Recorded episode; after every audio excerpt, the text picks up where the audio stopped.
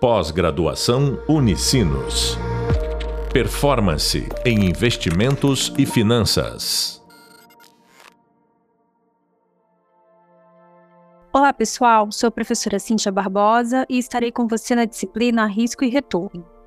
Vamos complementar o conteúdo do tema 4, efeito da alavancagem da empresa no retorno esperado do acionista do seu e-book discutindo o efeito do aumento da dívida, ou seja, da alavancagem no risco da empresa, e, consequentemente, no retorno esperado do acionista dessa empresa avaliada. Quer dizer, vamos aprofundar a discussão sobre o beta alavancado da empresa. Encerramos o podcast anterior, Estrutura de Capital e Alavancagem Financeira, com a seguinte pergunta: como ajustar o risco financeiro da empresa na medida, que o, na medida de risco beta? Lembrando que medida de risco beta é a medida de risco utilizada para estimar o retorno esperado da ação segundo o CAPM, que é o modelo de precificação de ativos. Aquele modelo que a gente estudou lá no tema 3. Vamos então retomar essa discussão do podcast anterior sobre o efeito da dívida no risco da empresa e, consequentemente, no retorno esperado dessa ação. Lembrando que a ação é um ativo com risco. Reforçando então as relações e efeitos anteriores, nós temos o aumento da dívida, ou seja, a alavancagem financeira da empresa, aumenta o risco financeiro. Consequentemente, aumenta o retorno esperado da ação. Ou seja, com o aumento do risco financeiro, a gente precisa aumentar o risco, a, medida de risco da empresa nas nossas avaliações. Ou seja, precisamos ajustar a medida de risco beta.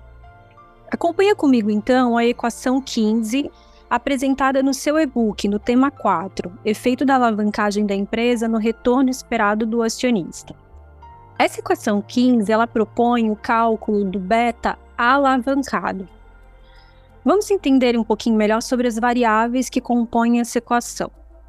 Nós temos então o beta L, que seria o beta alavancado, ou seja, beta alavancado é o beta de uma empresa alavancada, ou seja, o beta de uma empresa que tem dívida. Temos também o beta U, que seria o beta desalavancado, ou seja, beta desalavancado é o beta de uma empresa não alavancada, ou seja, o beta de uma empresa que não tem dívida, ou seja, dívida igual a zero. Ou o beta eliminando o risco financeiro da dívida. A variável D mede o valor da dívida da empresa alavancada. A variável E mede o valor do capital próprio dessa empresa alavancada. E a variável T indica a porcentagem alíquota do imposto de renda. A nossa equação propõe o seguinte cálculo: o beta alavancado será igual ao beta desalavancado multiplicando 1 mais a relação da estrutura de capital, que é a dívida sobre o E, capital próprio, vezes 1 menos T. Lembrando que o T é o imposto de renda.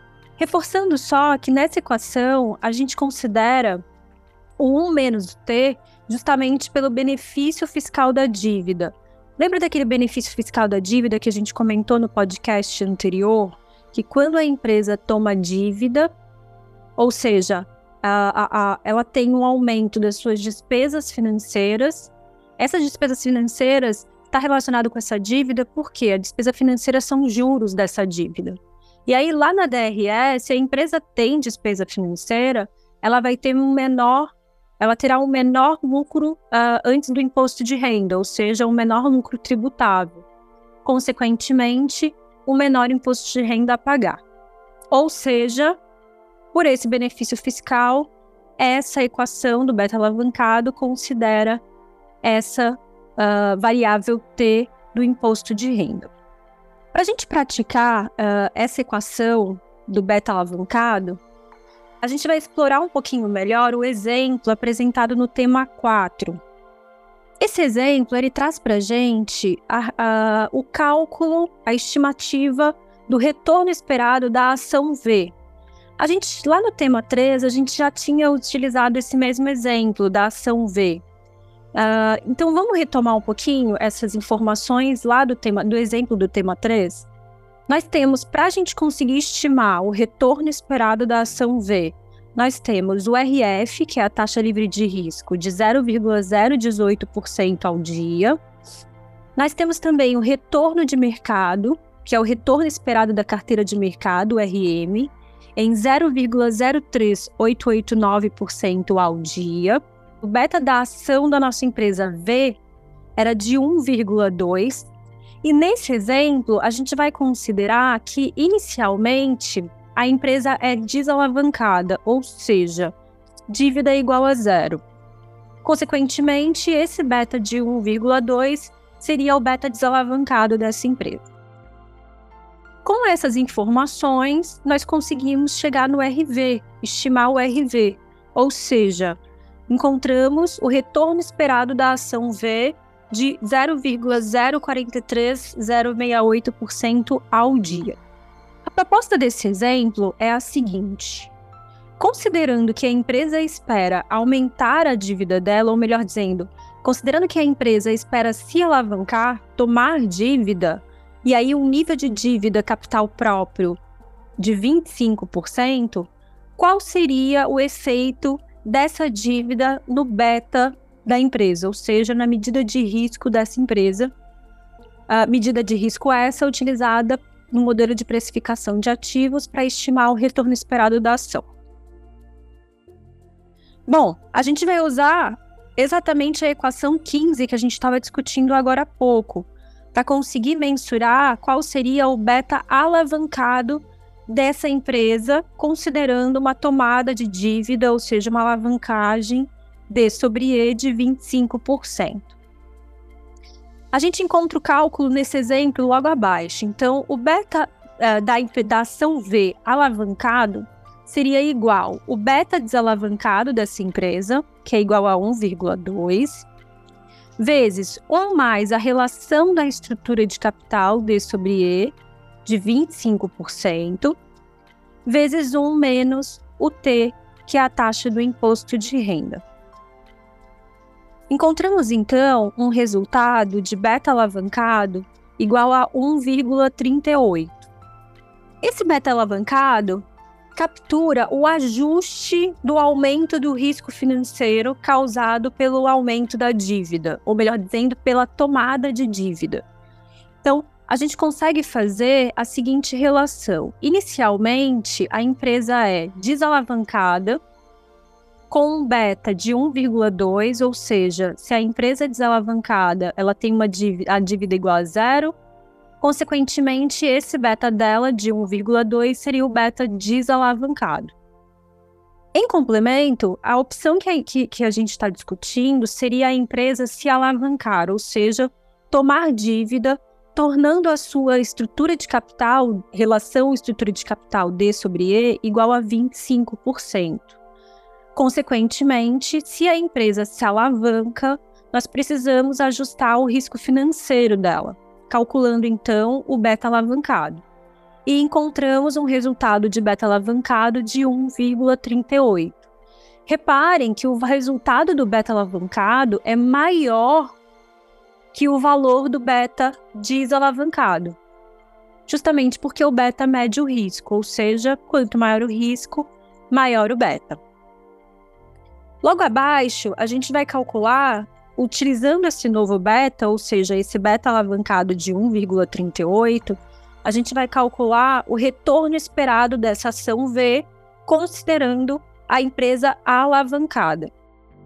A gente vai voltar então na equação 13, a equação proposta pelo modelo de precificação de ativos para estimar o retorno esperado dessa ação.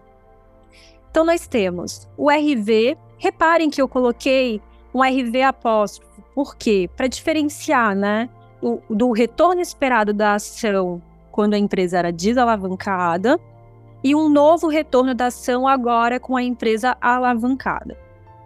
Então, o retorno dessa ação V igual a RF, que é a taxa livre de risco, 0,018%, indicado no nosso exemplo, mais o beta alavancado, que acabamos de encontrar, 1,38, vezes o retorno de mercado, 0,03889%, menos a taxa livre de risco, de 0,018%. Fazendo esse cálculo, a gente encontra então o novo retorno da ação V, considerando a empresa alavancada. Encontramos então um retorno de 0,0468% ao dia. Podemos agora então retomar ao gráfico exemplo retorno esperado como função do beta exemplo 2 apresentado no seu tema 3, de modelo risco e retorno beta e CAPM. Reparem que nesse gráfico, que a gente já discutiu anteriormente, nós temos a relação de retorno esperado da ação em função do beta da empresa. Reparem que nesse gráfico nós temos a indicação do retorno esperado da ação V, considerando um beta de 1,2, ou seja, o retorno esperado de 0,043068%. Reparem nesse gráfico que, à medida que o beta aumenta, o retorno esperado da ação também aumenta. Foi exatamente o que aconteceu aqui no nosso exemplo. Anteriormente, a empresa tinha um beta de 1,2, com um retorno esperado de 0,043% ao dia. E agora, considerando a alavancagem da empresa, encontramos um beta maior, ou seja, uma medida de risco maior, de 1,38. Consequentemente, estimamos um novo retorno esperado da ação V também maior, ou seja, igual a 0,046% ao dia. Continuando então no nosso exemplo do tema 4, calculando o beta alavancado e o novo retorno esperado da ação de empresas alavancadas, a gente vai fazer uma nova proposta. Agora, a gente vai aumentar a relação da estrutura de capital da empresa D sobre E para 30%. Ou seja, a gente vai aumentar o nível de dívida, o nível de endividamento da empresa. Para a gente fazer esse novo cálculo do beta alavancado, considerando essa nova estrutura de capital de 30%, a gente vai nós vamos novamente utilizar a equação 15 para cálculo do beta alavancado. Reparem que nesse nosso exemplo, nós já temos o beta desalavancado da empresa, que é igual a 1,2. Mas não necessariamente em qualquer situação esse beta desalavancado apareceria como uma informação clara para nossa avaliação. Vamos supor então que nós não tivéssemos inicialmente essa informação do beta desalavancado igual a 1,2. Tivéssemos somente o beta alavancado da empresa igual a 1,38, considerando a estrutura de capital dela de 25%, ou seja, a relação D sobre E igual a 25%. Nesse caso, a partir do beta alavancado de 1,38, teríamos que encontrar qual seria o beta desalavancado da empresa, ou seja, o beta eliminando o risco financeiro da dívida. Nesse caso, a gente vai usar a mesma equação 15 para encontrar o beta desalavancado. Só que nesse caso, nós vamos substituir as, a variável do beta alavancado de 1,38 igual a variável BU, ou seja, o beta desalavancado é exatamente a variável que a gente quer encontrar, vezes 1 mais a relação D sobre E de 25%, que é a alavancagem atual, a relação da estrutura de capital atual da empresa, compatível com esse beta alavancado de 1,38, vezes 1 menos a taxa do imposto de renda. Fazendo esse cálculo, reparem que a gente vai encontrar exatamente um beta desalavancado de 1,2. Por que é importante nós seguirmos esse caminho, ou melhor dizendo, fazer esse cálculo do beta desalavancado, para a gente conseguir estimar o novo beta alavancado de uma nova estrutura de capital da empresa, D sobre E, de 30% a gente precisa primeiro desalavancar o beta, ou seja, eliminar o risco financeiro atual da empresa, ou seja, num nível de dívida e estrutura de capital de 25%, antes de ajustar, uh, acrescentar o novo risco financeiro da nova dívida. Então, a ideia é: tínhamos, partimos de um beta alavancado de 1,38, lembrando que esse beta alavancado tem uma relação dívida capital próprio de 25%. Desalavancamos o beta dessa empresa, encontramos um BU de 1,2. Voltando na mesma equação 15, considerando uma nova estrutura de capital da empresa de 30%, ou seja, uma relação D sobre E de 30%, conseguimos encontrar um novo beta alavancado da empresa, de 1,42. Com esse novo beta alavancado de 1,42, utilizando a equação do modelo de precificação de ativos proposta lá na, no tema 3, a equação 13, conseguimos estimar o retorno esperado da ação, igual a 0,0476% ao dia.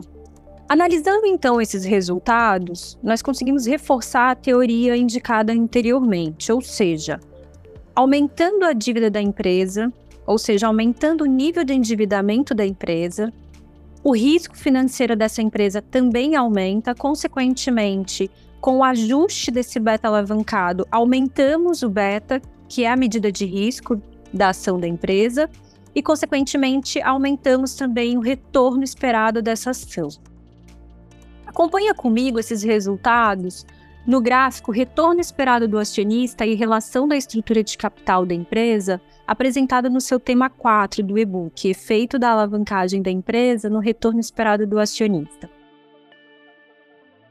O gráfico mostra o resultado do retorno esperado da ação em função da relação da estrutura de capital da empresa, dívida sobre capital próprio.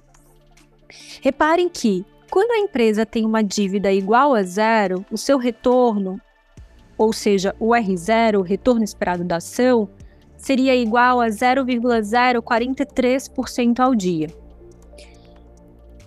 Aumentando essa, essa estrutura de capital de zero para 25%, ou seja, aumentando o nível de dívida da empresa, nós encontramos um retorno esperado de 0,0468% ao dia.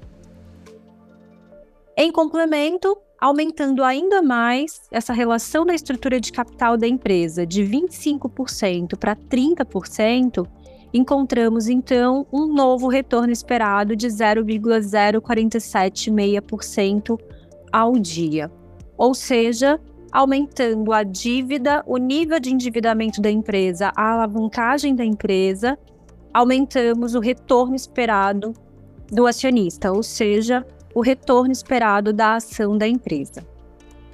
Bem, discutimos aqui sobre o efeito do aumento da dívida, ou seja, da alavancagem no risco da empresa, e, consequentemente, no retorno esperado do acionista dessa empresa avaliada. Finalizamos então a série de podcasts da nossa disciplina Risco e Retorno. Até uma próxima, pessoal. Bom estudo. Pós-graduação Unicinos. Performance em investimentos e finanças.